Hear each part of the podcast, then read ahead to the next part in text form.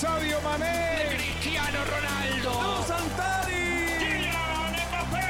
Irving el Chucky Lozano. De Messi.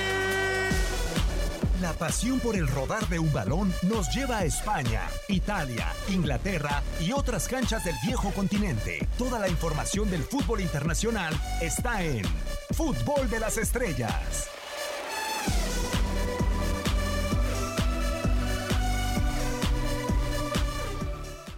Sea de día, de tarde o de noche, esta es otra emisión del podcast de Fútbol de las Estrellas. Mercado de fichajes, mucho movimiento, a final de cuentas, hay equipos protagonistas, unos sobre otros. Pero tenemos hoy un gran protagonista en el tridente del día de hoy en el podcast de Fútbol de las Estrellas. Un servidor de Gopeña en este micrófono. Ya hemos tenido a Hugo Salcedo en repetidas ocasiones, pero quien debuta en este podcast, como ha debutado en eh, muchas áreas en el eh, mundo de la comunicación deportiva a lo largo de su eh, brillante trayectoria, Anselmo Alonso, te saludo a ti primero con el gusto de, de saludarte, de darte la bienvenida. Ojalá que sea el primero de muchos. ¿Cómo estás, Anselmo? Hola Diego, qué gusto saludarte, amigos, qué gusto, gusto estar con ustedes, con Hugo, tantos años de compartir micrófono, compartir programas, muchos, muchos años con Hugo. Yo digo que es hasta mi hijo, Hugo, se llevó muy chiquito allá a Televisa, lo recibimos con mucho cariño y bueno, lo enseñamos a caminar y mira, ahora está corriendo, me da mucho gusto compartir con él y contigo, contigo Diego, en un día tan especial como hoy, ¿no? Sí, totalmente de acuerdo. Hugo Salcedo, el eh, entonces hijo del señor Anselmo Alonso, casi casi o por lo menos en este podcast. ¿Cómo estás, Hugo? ¿Cómo te va, Diego? Es un gusto saludarte, por supuesto, al igual forma Anselmo. Sí, la verdad es que sí, eh, lo tengo que reconocer. Hace muchos años en el programa de Más Deporte, ahí llegué, fue uno de mis primeros jefes directos y por supuesto muchas de las cosas y el agradecimiento por el aprendizaje que durante tantos y tantos años he tenido. Así es que, pues yo era muy chiquito, él ya salía en la televisión hacía muchos años, ahí se refleja claramente la diferencia de edad, pero sí, claramente es uno de mis grandes maestros. Rey del mercado de fichajes, o sea, como que de repente Hugo, el señor Roman Abramovich dijo, la FIFA no me deja fichar, bueno, entonces vamos a ir guardando para cuando se acaben estos dos periodos y reventar el mercado, ¿no? Con el conjunto de Londres.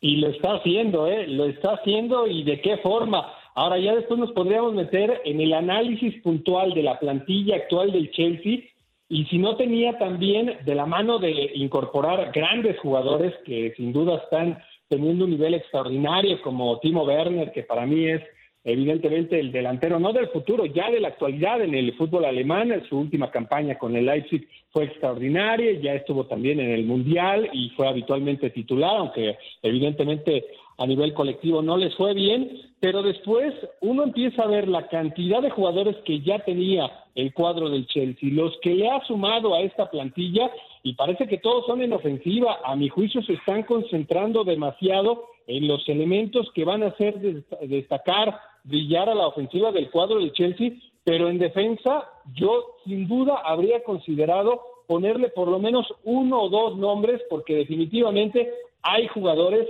que para mí en esa intención de consolidar un proyecto a nivel europeo están muy lejos, muy, muy lejos. El caso de Christensen a mí me parece un buen central y cuando mucho, ¿eh? Para el alto nivel europeo me parece uno más de los que en prácticamente cualquier equipo te encuentras. Y después, Antonio Rudiger, para mí no terminó de explotar nunca como ese gran central que en algún momento daba la impresión podía llegar a ser, porque es alto, es fuerte, es muy rápido a la marca, es de verdad, dicho con todo respeto, un auténtico perro de presa, pero después también tienen partidos con desconcentraciones que llaman mucho la atención y que te hacen dudar realmente cuáles son sus posibilidades de llegar en el alto nivel. Entonces son varios los jugadores en defensa que a mí en este momento me hacen pensar que está bien, refuerza todo lo que quieras adelante, lleva figuras, si tienes mucho dinero, gástalo, pero gástalo también pensando en cuáles son tus necesidades abajo y creo que eso por el momento no se está haciendo. No, poco se ha hecho y, me quedo con esa parte que dice Hugo Anselmo, en donde menciona que va a ser muy difícil que este proyecto, a pesar de todo lo que se está gastando, se pueda consolidar a nivel europeo. Me imagino que uno voltea y ve y de repente se acuerda de Frank Lampard, de Joe Cole, de John Terry, de Ricardo Carvalho, de Peter Sech. Eh, ¿Lo ves este Chelsea a esa misma altura o es un Chelsea que sí es armado a billetazos, pero que no tiene esa misma esencia que cuando lograron eh, abrirse al panorama internacional? Porque yo cuando veía ese Chelsea decía, es que es injusto que no sea campeón de Champions League y ahora lo veo y digo, dudo que sea campeón de Champions. Lo que pasa es que está trabajando a la sombra de dos grandes equipos también, ¿no? Es el City y el Liverpool en esta última etapa en Premier. Y entonces, este, yo estoy de acuerdo con Hugo, todos los equipos tienen que armarse de atrás hacia adelante, porque si tú no piensas en una buena defensiva y dar un equilibrio a tu equipo, puedes hacer cuatro goles, pero si te hacen cinco ya valió peso, ¿no? Entonces, eh, yo sí creo que, que, va a ser un equipo espectacular. Eh, yo creo que es un proceso el que estamos viviendo. ¿Por qué? Porque sí eh, es un equipo joven y además llegan a incluirse jugadores muy jóvenes. Entonces, eh, vamos a esperar, esto todavía no termina, eh. vamos a ver si no eh, mañana o pasado hay un anuncio de un par de defensas que lleguen a, equilibrar al equipo y entonces sí podemos pensar en algo muy importante, sobre todo en Premier, ¿no? Porque ellos medio sí quedaron en cuarto lugar y lo que quieras, pero están un poquito abajo de, de los grandes hoy que están peleando en la Champions, ¿no? Vamos a esperar. Vamos a esperar, yo creo que en condiciones ofensivas tiene con qué competir con el Chelsea que tú mencionas, pero necesitan equilibrio porque si no lo logran va, a ser muy difícil que puedan competir. Y que no sé si puede ser criticable, cuestionable, Hugo, sí, nos votamos 100 millones por Key Havertz, sí, gastamos 55 o 45 por Sillecho, por uh, Timo Werner, pero ¿criticarías el hecho de que el Chelsea no gaste un solo 5 y que prefiera recibir gratis a Thiago Silva en lugar de invertir y de ir por un uh, mediocampista que buscaba convertirlo en central como Declan Rice, Frank Lampard? Sí, la verdad es que ahí deberían de estar en ese momento, creo yo, concentradas pues sus expectativas de ver si consolidan o no una campaña exitosa para la siguiente, porque definitivamente si en algún momento, ojo, porque no está confirmada la continuidad de un hombre que esta última campaña tal vez no fue tan consistente por diversas eh, razones, pero que es fundamental, creo yo, en las aspiraciones del Chelsea como es N'Golo Kanté información que ha surgido en las últimas 48, tal vez 72 horas allá en Reino Unido establecen que podría abandonar la institución, así es que sería para mí todavía otro punto en donde evidentemente condicionaría sus posibilidades, porque si vemos lo que es en este momento la ofensiva con Mason Mount, que para mí en el fútbol de eh, Inglaterra tiene las mayores posibilidades de consolidar una brillante carrera, es un jugador que me encanta, lo de Pulisic, lo de Hakim Sille, que en la temporada anterior con el Chelsea, bueno, ya ahora la antepasada con el Chelsea, que llegó a semifinales de Liga de Campeones, fue una de las grandes figuras, tiene un fútbol que desequilibra, un fútbol que es explosivo, que es además muy vistoso, Abraham, que también es otro de los jugadores talentosos jóvenes del fútbol de Inglaterra, Hudson Odoi, eh, Timo Werner, que ya en algún momento lo había destacado. De verdad es impresionante el arsenal ofensivo que va a tener para la próxima campaña, pero en defensa, incluida la portería, porque yo cuando llegó el guardameta español Kepa Rizabalaga, pues pensé que tenían un arquero muy confiable, que no iban a tener problema, que al contrario habían encontrado una figura de la portería y la realidad es que la última campaña nos hizo dudar absolutamente de cuáles son sus posibilidades. Terminó no siendo titular incomprensiblemente a pesar del enorme talento que tiene el ex guardameta del Bilbao, terminó no siendo titular, fue Willy Caballero con sus casi 40 años el que ocupó en la portería del conjunto Blue, así es que pues son algunas de las situaciones que a mí me hacen pensar que se está gastando mucho dinero y vamos a ver si eso no es solamente un gasto en lugar de una inversión, que es lo que se supone uno debería de esperar de un proyecto deportivo de estas características. Y, y una inversión ojalá bien encaminada por un entrenador en el banquillo, Anselmo, porque todos recordamos que eh, el máximo conductor el comandante de ese Chelsea, independientemente de que no fue campeón de Champions con ese equipo, era José Mourinho, o sea, tipo extremadamente equilibrado, de un estilo muy cuestionado en Inglaterra y ahora vemos a, Frank Lampard y parece pirotecnia, ¿no? O sea, ataque por cualquier parte y si recibo cuatro, pues ni hablar, pero trato de hacer cinco desde tu punto de vista. Eh, digo, porque recuerdo Lampard y toda la ofensiva que tenía ese Chelsea, aún así Mourinho se amarraba. ¿Crees que Lampard debería de modificar su estilo y tratar de ser un poco más mesurado? Es que, ¿sabes qué pasa? Sí puedes modificar algo, pero tu esencia seguirá siendo tu esencia. El Chelsea no va a cambiar mucho, puede cambiar alguna pieza en defensa. Si se va a Canté, ese es un problema grave. ¿Con qué lo vas a sustituir ahí en la media cancha? Ese es importante. Yo hablo de equilibrio, ¿no? Pero Mourinho tiene un estilo y nunca lo va a cambiar. No lo va a cambiar nunca. Va a priorizar ciertas circunstancias en el juego y lo vimos en, en todos sus equipos, ¿no? Que no eran tan espectaculares y se defendían mejor. Y así conseguía sus resultados. Lampard tiene otro estilo, quizá más, más atrevido, eh, atacando mucho más. O sea, tampoco de la noche a la mañana va a cambiar el estilo para, para lograr los resultados. Él quizá lo que vaya a buscar, y lo dice muy bien Hugo, es un experto del fútbol internacional, es mejora con alguna contratación su línea defensiva y por ahí se quedan con Canté o traen un contención importante, entonces sí va a poder atacar porque cuando pierdan la pelota va a haber alguien que los pueda respaldar. Si tú atacas con seis, te defiendes con cuatro, pues el otro equipo te puede sorprender. Hay que buscar el equilibrio, que es lo más importante en el fútbol y sobre todo en este altísimo nivel que estamos manejando, ¿no? Del fútbol inglés. Sí, y la velocidad que tiene el equilibrio, mantenerlo es una misión muy complicada, pero también el equilibrio financiero y el equilibrio quizá hubo entre la cantera y el equilibrio entre los fichajes y, no sé si este Chelsea con toda esta inversión nos esté dando una muestra que parece que va por el mismo rumbo del Manchester City. Es decir, entre líneas nos dice, no tengo cantera, no me importa lo que venga de inferiores. Eh, lo menciono porque vimos a Tammy Abraham de una muy buena temporada y aún así le siguen apostando por Olivier Giroud a pesar de que el francés se querían ir. Vemos a Mason Mount y le siguen tirando en el mediocampo, por ejemplo, con Kovacic. No sé si el Chelsea nos está diciendo, con la cantera no me alcanza porque ya pasaron cinco o seis años de que ese prestigio que había ganado en eh, los 2000 se me ha acabado y tengo que volver a invertir para volverme a ganar el respeto. Sí, y sabes qué, es una pena porque empieza a ser esa circunstancia extensiva a los clubes más importantes del viejo continente. El caso más significativo y que además es muy reciente, lo que acaba de pasar con el Paris Saint Germain, que no tiene habitualmente consideración para los jugadores formados en su cantera y podemos hacer una lista de grandes jugadores que realmente nunca se les dio la oportunidad, pero después el fútbol cómo se lo hizo pagar porque terminó siendo un canterano jugando ahora en el Bayern Múnich, el caso de Kingsley Coman, el que le dio el gol al cuadro alemán para conseguir la Liga de Campeones. Pero en el caso del París, recientemente se ha desprendido de Dembélé, el que juega ahora en el Barcelona, el otro Dembélé, el que juega en el conjunto del Olympique de Lyon, dos jugadores que tienen un talento excepcional, las dos grandes figuras del Paris Saint-Germain en el último campeonato del mundo en categoría sub-17 abandonaron ya la institución con menos de 20 minutos en el primer equipo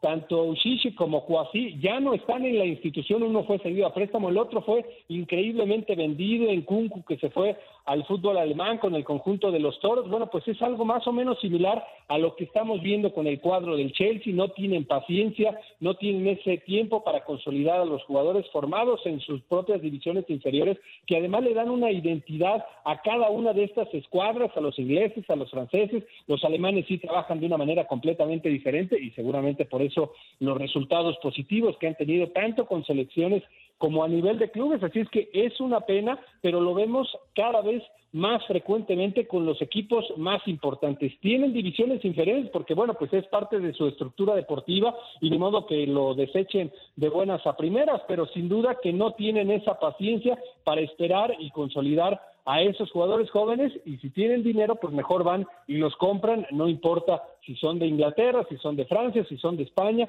ellos van y los compran, algunos jugadores que incluso en muchas de las ocasiones ni siquiera han hecho el debut es correcto, o sea, eh, hay muchos futbolistas que ni siquiera, bueno, por el caso de Cuasí, como, como apuntabas, o sea, totalmente libre, se va al Bayern Múnich, ¿no? Curioso que, que los dos equipos no nada más se disputaron al Central, sino también la, la Champions League. Y, lo que mencionabas hace unos instantes, Anselmo, sí me, me llama mucho la atención. Dices, eh, el Liverpool y hoy el Manchester City parece que son los rivales a superar en ese camino que está tratando de construir el Chelsea a billetazos.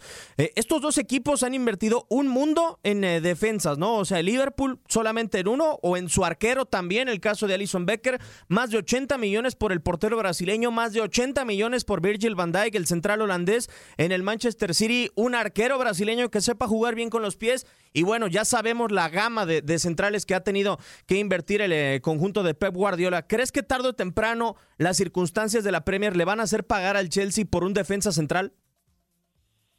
Pues yo creo que sí, yo creo que a, final de cuentas, si no te defiendes en el mundo del fútbol bien, sobre todo en, en, ligas tan competidas, pues te, te, van dejando, ¿no? Y, si bien el Arsenal no estuvo a la altura ahora, pues es un equipo que también se va a preparar para ganarle al Chelsea, que quiere meterse en esos primeros lugares, ¿no? El, Manchester United que invierte también muchísimo. Y me llama mucho la atención lo que decía Hugo de los canteranos. Fíjense qué, qué circunstancia tan especial.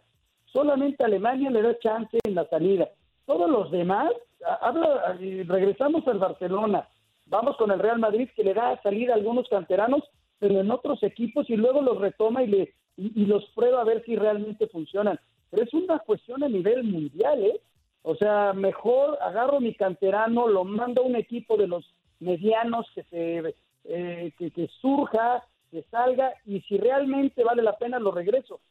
Y todo mundo, queriendo ser campeón de tus ligas, nos apuesta a, comprar jugadores ya más hechos de otros equipos. Y lo vamos a ver con el Barcelona y lo vamos a ver con el Chelsea, que apuesta con gente del fútbol alemán. Y, o sea, es bien curioso, ¿no? Cómo a nivel internacional los resultados te presionan tanto que no puedes aguantar sacar gente de tu cantera, ni uno ni dos, ¿eh? es, de llamar la atención. Sí, ¿cómo se sentirá en estos momentos, Hugo, Tammy Abraham, que el Chelsea, teniéndolo gratis a él, prefirió convertir a Key Havertz en el alemán más caro de la historia?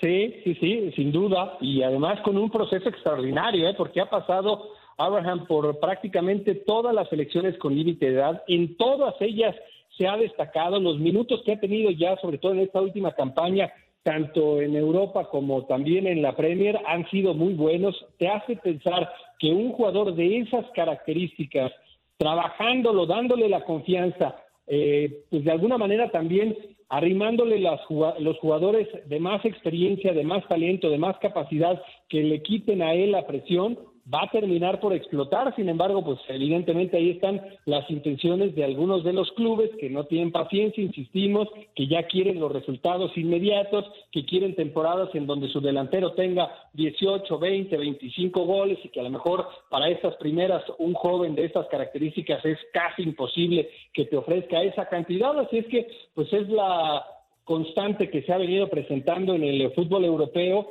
los clubes no tienen paciencia y si tienen dinero, pues evidentemente lo van a invertir. Pero ahora para esta campaña, en muchas de las instituciones podrían cambiar. El Chelsea lo excluimos porque definitivamente gastó y gastó mucho en ofensiva, pero pues está claro que la pandemia ha cambiado las condiciones económicas de la gran mayoría de los clubes. Muchos de ellos no tienen para invertir y ahora, aunque no quieran, pues van a tener que empezar a utilizar a sus jugadores jóvenes. No hay de otra, porque en este momento, y lo hemos visto con algunos de los equipos, que ya empiezan a tener partidos de pretemporada es prácticamente la base de las campañas anteriores. Es tratar en la medida de lo posible de mantener a los jugadores que tuviste la última temporada y a eso apostarle para la que sigue, porque difícilmente en muchas de las eh, ocasiones vas a poder tener un fichaje bomba. Sí, increíble que parezca, pero sí, o sea, ya la pandemia lo, lo, ha condicionado a cada uno de los equipos. Y así condicionado, Anselmo, me gustaría saber tu punto de vista va a ser medio a quemarropa, pero ves al Chelsea para la próxima temporada con toda esta inversión con Werner, con Pulisic, con eh, Hakim Ziyech, con Havertz, con Thiago Silva y Chilwell, ¿lo alcanzas a ver por encima del City de Liverpool? No, no, no, no. Estamos hablando de equipos muy armados, muy hechos, ¿no? Y que necesitan un par de piezas nada más para, para continuar con un, con un camino espectacular. Este, lo que piensa hoy el Liverpool es regresar a la Champions a volverla a ganar. El City su máxima ilusión es eso. El Chelsea lo que piensa es regresar en la Premier primero y, pelear con estos dos monstruos, pero va a ser bien complicado. No lo veo arriba de estos dos equipos, este, que, repito, necesitan un par de piezas nada más para seguir adelante y volver a figurar en la Premier. Muy bien calibrado que está el, el conjunto de club y también el de Pep Guardiola. Y así vamos a cerrar esta emisión del podcast de Fútbol de las Estrellas. Anselmo, te despido primero porque ha sido un honor tenerte por acá y ojalá que se siga repitiendo muchísimas veces más. Yo estoy a sus órdenes. Muchísimas gracias a ti, Diego. Hugo, te mando un abrazo. Espero verte pronto. Ya te extraño, amigo. Y, y bueno, muchas gracias a todos, ¿no? Por seguirnos y, y, un placer platicar un poco de fútbol internacional. Claro que sí. Y Hugo, pues muchísimas gracias. Te, te, tenemos casi cada semana, como yo lo he dicho, así como dice Luis Miguel, el incondicional en este podcast de Fútbol de las Estrellas. Muchas gracias, Diego. Como siempre, un placer igualmente compartir con Anselmo y con toda la gente. Y pues aquí estamos hablando de lo que tanto nos apasiona el fútbol internacional, que en estos días vaya que va a estar movidito con la cantidad de rumores y algunas confirmaciones, jugadores que continúan y algunas contrataciones que sin duda empiezan a llamar la atención. Muchas gracias. Por supuesto, días movidos a pesar de que no hay fútbol en el viejo continente. Un servidor, Diego Peña, le da las gracias. Esto fue el podcast de Fútbol de las Estrellas.